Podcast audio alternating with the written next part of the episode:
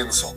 Entonces, por eso necesitamos nosotros abordarlo en varios episodios. Entonces, hoy trabajamos la primera parte. ¿En dónde nos vamos a estar concentrando el día de hoy? Vamos a estar trabajando estos cinco puntos. Del derecho a la educación, sobre la equidad y la excelencia, la nueva escuela mexicana, los fines de la educación de nuestro país y los criterios de la educación, que abordamos ayer un poquito en nuestra sesión del artículo tercero y que hoy nos vamos a, a repasar para que no se nos olviden, para que no los perdamos de vista. Entonces vamos a comenzar ya de lleno con este trabajo. Muy buenas noches a todos. Entonces, primero, ¿qué nos dice la Ley General sobre el derecho y el ejercicio a eh, esta educación? Va a ser mi primer apartado. El Estado va a ser eh, quien priorice el interés superior de las niñas, niños, adolescentes y jóvenes. ¿Qué quiere decir esto? Que va a ser el, eje central, el aprendizaje de estos individuos y sobre todo el que tengan la posibilidad de ejercer este derecho a la educación. ¿Cómo va a responder, cómo va a responder el Estado a, esta, a este interés superior? Generando políticas y programas para hacer llegar la educación a todos los espacios, a todos los niveles, a todos los individuos. Entonces, esa es la primera parte con la que arranca esta Ley General de Educación. Una vez que avanzamos hacia el ejercicio del derecho a la educación, nos vamos a encontrar nosotros con cuál es el papel de la educación en nuestro país, en este sistema educativo nacional. La educación que va a estar brindando el Estado tiene como objetivo precisamente el ayudar a los individuos a que puedan adquirir, actualizar, completar y ampliar sus conocimientos, sus habilidades, sus capacidades, sus aptitudes. ¿Para qué lo hace? ¿Para qué les ayuda precisamente a enriquecer y a darles esta formación integral? Tiene como objetivo, primero, el desarrollo del individuo, el desarrollo personal. También para que en el mediano y largo plazo puedan constituirse como profesionales, a través de la educación, los individuos de nuestro país van a estar alcanzando también un bienestar, porque la educación les va a dar acceso a ejercer de mejor forma otros derechos. Por eso decimos que la educación es un derecho clave, multiplicador, porque a través de la educación podemos garantizar el ejercicio de mejor forma de otros derechos. Y también ya hablamos de que iba a fortalecer el individuo. A través de la educación vamos a lograr este mejoramiento de la sociedad. Por eso se dice que la educación va a ser clave para la transformación del país, para la transformación de la sociedad. ¿Qué necesita garantizar el Estado? Que existan las mismas oportunidades de aprendizaje para, todos, para eh, cualquier individuo que quiera estar en las escuelas debe de tener la oportunidad de poder acceder. ¿Qué quiere decir acceder? Tener inscripción en las escuelas. Permanecer. Que no se le vaya excluyendo, que no se le vaya segregando, que no vaya desertando del sistema educativo nacional. Que pueda tener un tránsito adecuado, que se pueda mover de las escuelas alrededor del país, que pueda cambiarse entre los distintos niveles. Pero la parte más importante va a ser que tenga un avance académico, que vaya teniendo cada vez más y mejores aprendizajes. Cuando conjuntamos todo eso, cuando conjuntamos el acceso, la permanencia, el aprendizaje, el tránsito, vamos a, buscar que logremos un egreso oportuno. ¿Qué es la pregunta? ¿Qué es un egreso oportuno? Le vamos a llamar egreso oportuno a culminar cada uno de los niveles educativos en la edad que corresponde. Aproximadamente el preescolar 5 y 6 años, la primaria 11 y 12, la secundaria 14 y 15 años, vamos a estar asegurando que no se nos vayan rezagando, que no se vayan quedando atrás, ¿no? Como esta frase de que, tanto hablamos, ¿no? dejar a nadie afuera, no dejar a nadie atrás. Esto es lo que tiene que ver con el derecho a la educación. Me dice que, eh, además de esto, la educación, además de ser obligatoria, acuérdense lo que revisamos en la sesión del día de ayer, todos los individuos entre 0 y 18 años tienen que estar en las escuelas de la educación obligatoria. Pero además de tener este carácter obligatorio, me dice que va a ser gratuito. Acuérdense, es un sello característico de nuestro sistema educativo, el que no, no se permita el pago de alguna contraprestación a cambio de recibir este servicio educativo. No podemos condicionar el acceso, la permanencia, la entrega de documentación a que el padre de familia me otorgue alguna aportación, algún pago por ella. Entonces, el carácter gratuito va a ser clave de esta educación de nuestro país. También va a ser muy importante el que cumpla con la característica de ser universal. ¿Qué significa ser universal? Que va a llegar a todos por igual, que no se va a discriminar a nadie y que además de esto vamos a estar nosotros estudiando la realidad sobre lo que acontece en la actualidad y sobre las culturas nacionales. Eso es lo que vamos a estar nosotros eh, atendiendo con este criterio de la, eh, con esta característica de la educación universal. Volvemos a hablar de la educación inclusiva. Acuérdense, esto nos tiene que quedar muy claro porque en nuestras dos etapas se nos va a estar pidiendo muchísimo el abordar aspectos de la educación inclusiva. ¿Cómo vamos a entender la educación inclusiva? Aquella que elimina la discriminación y la exclusión. Quiere decir que abre las puertas a la diversidad de los alumnos. Hablamos de diversidad de características, de estilos, de ritmos, etc. Entonces, ahí vamos a estar nosotros atendiendo esta educación inclusiva. Además, Vamos a buscar que se eliminen las barreras para el aprendizaje y la participación que pudieran estarse presentando en la parte organizativa, en la parte pedagógica, en la parte actitudinal, en la parte de eh, infraestructura, todas las barreras que pudieran estarse constituyendo y limitando eh, u obstaculizando el acceso, la permanencia, la participación, el aprendizaje se tienen que ir. Vamos a garantizar que todos tengan materiales eh, idóneos y pertinentes a, a, estas características diversas que existen en nuestros estudiantes y sobre todo se va a garantizar la educación especial en todos los niveles educativos de la educación básica. Después nos vamos a encontrar con que la educación va a ser pública. ¿Qué quiere decir? Que sea pública, que va a estar a cargo del Estado. Ellos la van a impartir y la van a administrar.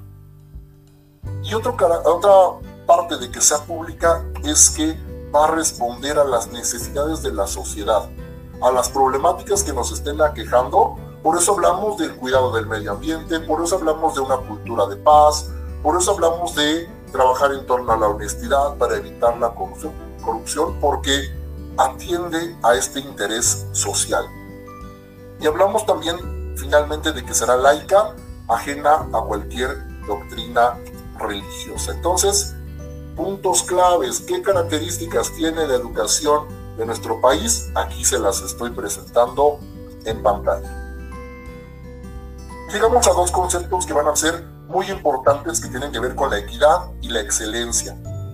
Lo oímos muy a menudo, escuchamos siempre que ahora el criterio de la educación o una de las características de la educación va a ser apostar por la excelencia, por la equidad. Pero ¿qué significa esto?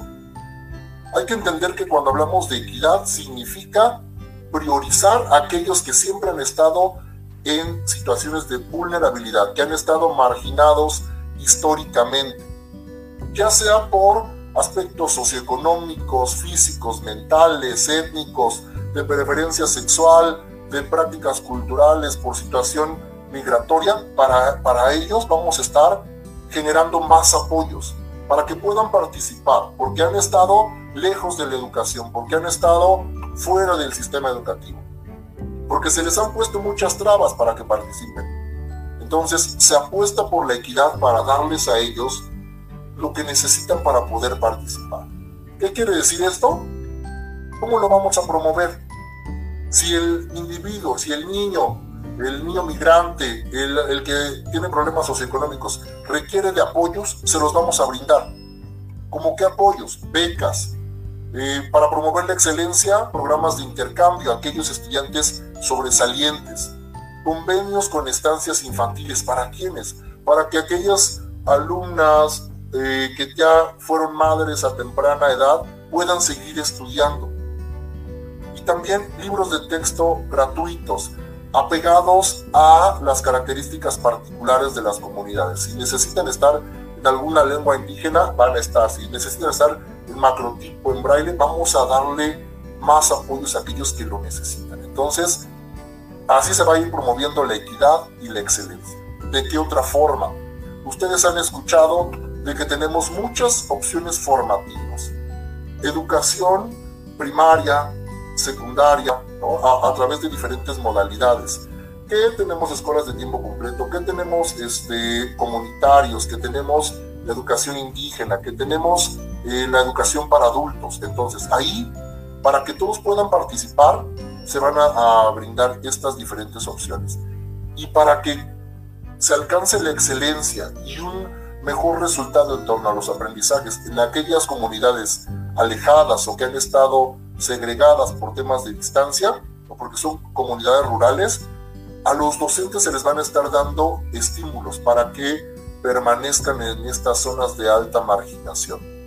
Ustedes lo pueden ver como parte de este programa de promoción horizontal, en el de promoción vertical, se les da un puntaje extra o se les tiene cierta consideración a aquellos que están en esas zonas para que permanezcan ahí, para que sigan impulsando la calidad en la educación hasta llegar a esta excelencia a todos aquellos que están en zonas de alta marginación, pobreza, descomposición social. ¿Qué más? ¿Cómo se promueve la equidad y la excelencia? Poniendo escuelas de horario completo para tener un mayor desempeño, un desarrollo integral, para poder tener un uso del tiempo que eh, aporte en, en mejores resultados. Y si es necesario, también se van a adoptar medidas para facilitar la incorporación al sistema educativo a todos aquellos alumnos que a lo mejor por su situación en el país no cuentan con todos sus documentos, que son niños repatriados, migrantes, y a todos ellos se les va a dar este derecho al ejercicio, de estar en las escuelas, el derecho a la educación. Entonces, esta es una forma de aproximar la educación a aquellos sectores vulnerables y a la vez estar abonando a la excelencia educativa. ¿Cuál va a ser, vamos a entrar a este punto, la función de la nueva escuela mexicana? ¿Qué rayos es la nueva escuela mexicana? Tanto lo hemos comentado, tanto lo hemos escuchado, pero aún tenemos algunas dudas sobre esta función de la nueva escuela mexicana. ¿Qué es o para qué, lo, ah, para qué se lanza? Precisamente para buscar la equidad la excelencia y la mejora continua en la educación. ¿Qué quiere decir esto? Tener mejores resultados, tener mejores condiciones, tener mejores planes, tener mejores docentes, tener mejores eh, instituciones. El centro de la acción pública dentro de esta nueva escuela mexicana va a ser el aprendizaje. ¿En qué nivel? Siempre apostando a el máximo logro de aprendizaje, que por eso hablamos de la excelencia. ¿Qué va a tener como objetivos? Primero, formar a un individuo de manera integral. También fomentar precisamente el que el sistema educativo vaya transformándose hacia un mejoramiento constante. Vamos a buscar también que exista corresponsabilidad con la comunidad educativa, con los padres de familia. ¿Para qué? Para poder estar impulsando una serie de transformaciones sociales. Acuérdense lo que les decía al inicio de la sesión la educación me va a ayudar al cambio, me va a ayudar a ir evolucionando a mi sociedad. Para eso se está buscando echar a andar esta nueva escuela mexicana. Cuando yo les digo del desarrollo integral, me refiero a que precisamente lo que se busca es, por un lado, formar el pensamiento crítico en los individuos del país, que pueda generarse este diálogo entre las humanidades, las artes, la ciencia y la innovación, Buscamos transformar la sociedad, evitando la corrupción, fortaleciendo el tejido social.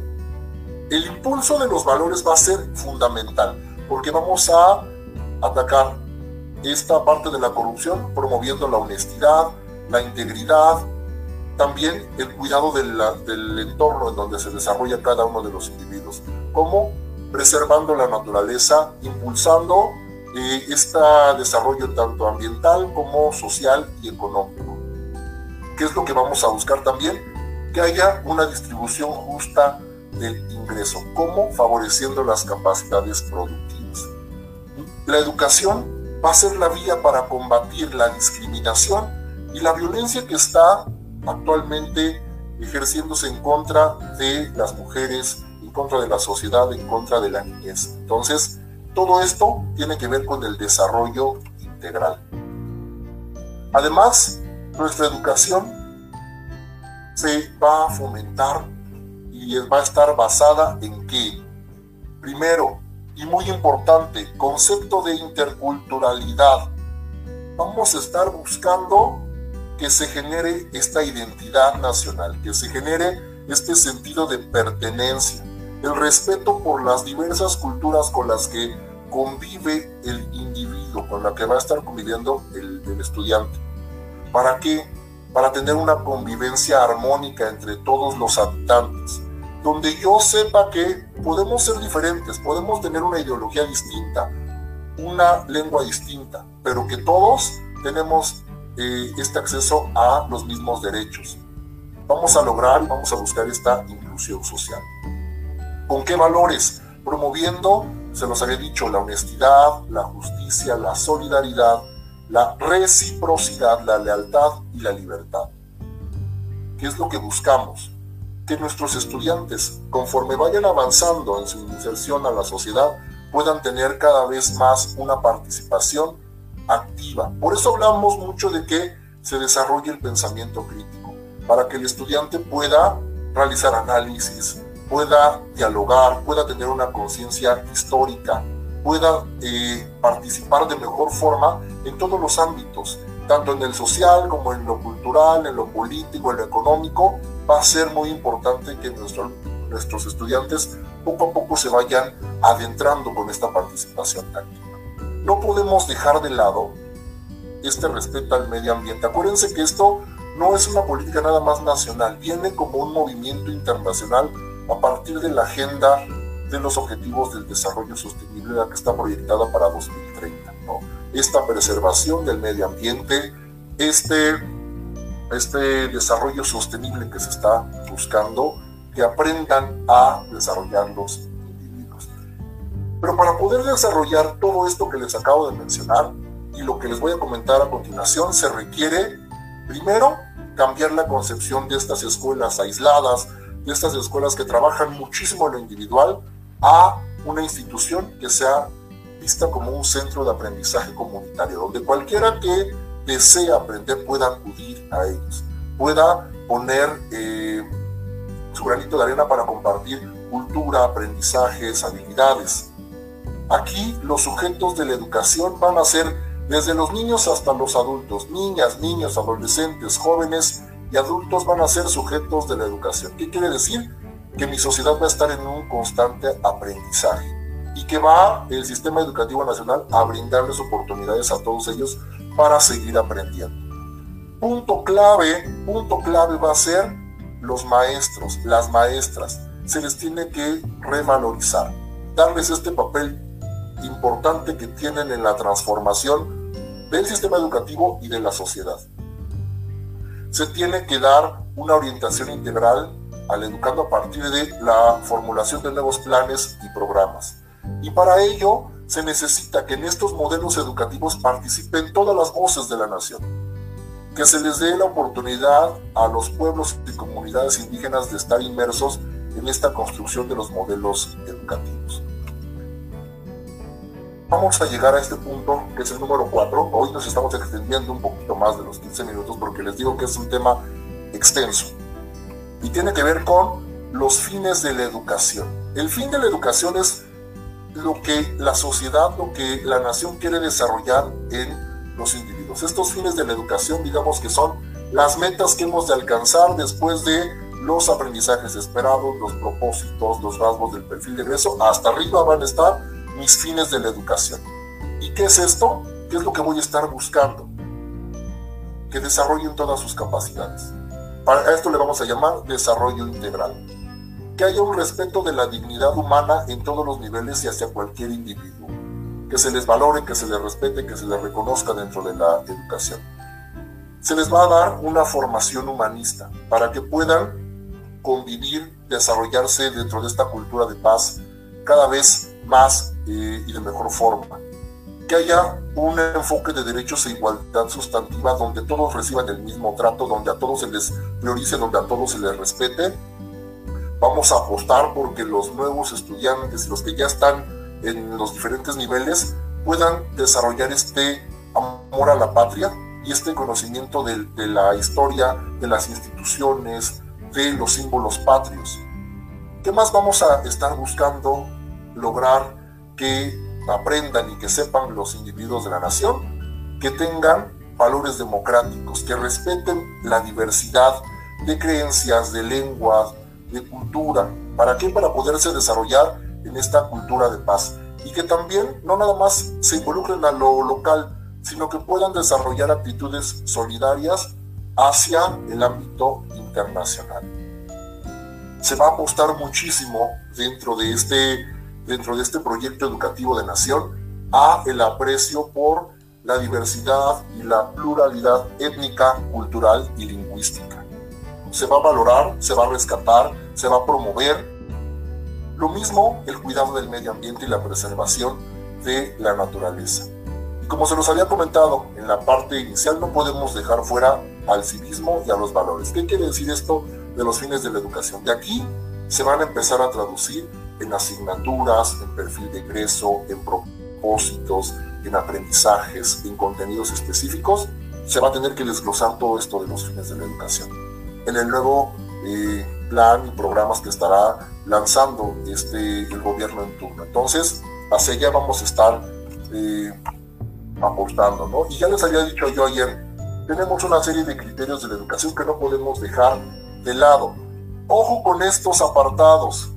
Por ahí me los podrían estar a mí preguntando en esta evaluación, eh, en esta eh, primera etapa, en el examen de conocimientos, aptitudes. Me pueden estar preguntando sobre estos criterios de la educación que me los, me los menciona el artículo tercero y los vuelve a retomar la Ley General de Educación. Acuérdense, criterios de la educación democrática quiere decir que vamos a buscar el constante mejoramiento en todos los sentidos, tanto económico, social y cultural nacional quiere decir que va a atender a nuestras problemáticas. Por eso estamos tocando los temas de la cultura de paz, los temas del alto a la violencia, la promoción de estilos de vida saludables, porque son problemáticas que aquejan a nuestro país. Entonces, este carácter nacional nos ayuda a solucionar nuestros problemas a través de la educación y también nos va a ayudar a reconocer cuáles son nuestros recursos, nuestras eh, fortalezas como nación nos va a ayudar también a defender nuestra independencia, nuestra soberanía. No podemos dejar de lado el criterio humanista, que tiene que ver con este respeto por todas las personas. Esta eh, promoción de valores como eh, la fraternidad, este enfoque de, de derechos donde a todos se nos va a tratar por igual, donde lo que buscamos precisamente es que haya una mejor convivencia en el día a día, en la sociedad. Hacia allá es donde, hacia donde se le apuesta al dar una formación humanista. También hablamos del el carácter equitativo, que ya les dije que es de los que vienen más, más, más, más mencionados en esta ley, en el artículo, y que tenemos que comprender eh, a cabalidad. ¿Qué quiere decir? Ayudar a que todas las personas puedan ejercer el derecho a la educación acabar con estas desigualdades que se han venido replicando de manera histórica.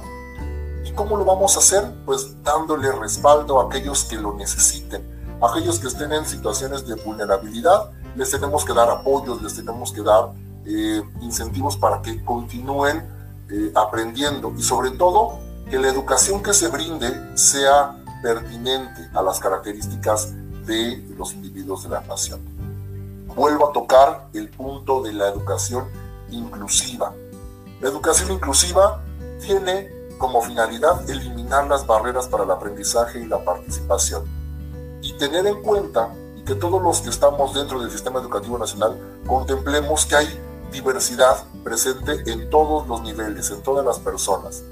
Y cuando hablo de diversidad me refiero a estilos, ritmos, intereses, características, condiciones, lo que tenemos que generar nosotros dentro del sistema educativo nacional es, primero, que existan condiciones para que todos estén dentro de las escuelas, para que todos permanezcan, para que todos participen, para que todos aprendan. Y que para ello yo tengo que echar mano de algo que se van a denominar ajustes razonables, que los estaremos tocando en una sesión más adelante. Buscamos, como ya se los había comentado, la educación integral, que lo voy a asociar a integral es igual a educar para la vida y desarrollar habilidades cognitivas, socioemocionales y físicas. Tiene el carácter intercultural. Ojo con esto, ojo con esto.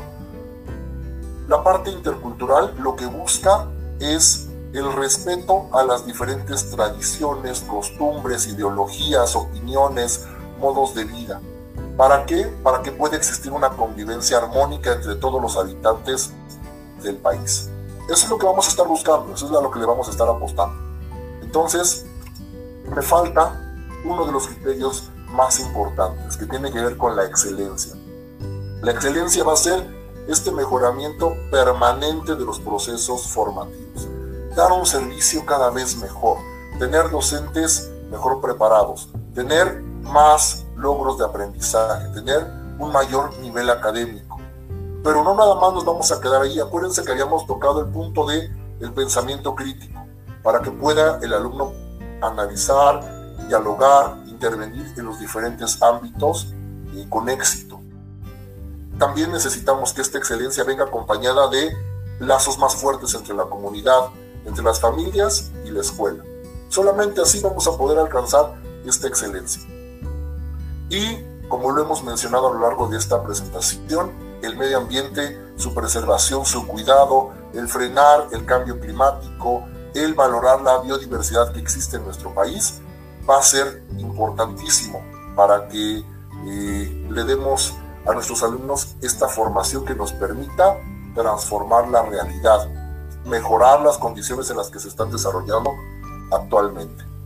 Esta es la primera parte, nada más, de la Ley General de Educación. Nos quedamos hasta los criterios. El día de mañana vamos a estar hablando sobre eh, la segunda parte, otros apartados de la Ley General de Educación. La tarea de hoy es, vamos a revisar el video nuevamente, vamos a sistematizar toda la información que eh, recibimos. ¿Para qué? Para que el día de mañana le podamos dar continuidad con los otros apartados de la Ley General de Educación. Recuerden que son cápsulas pequeñitas. Hoy eh, incluso me tardé un poquito más porque les digo que el, documento es extenso.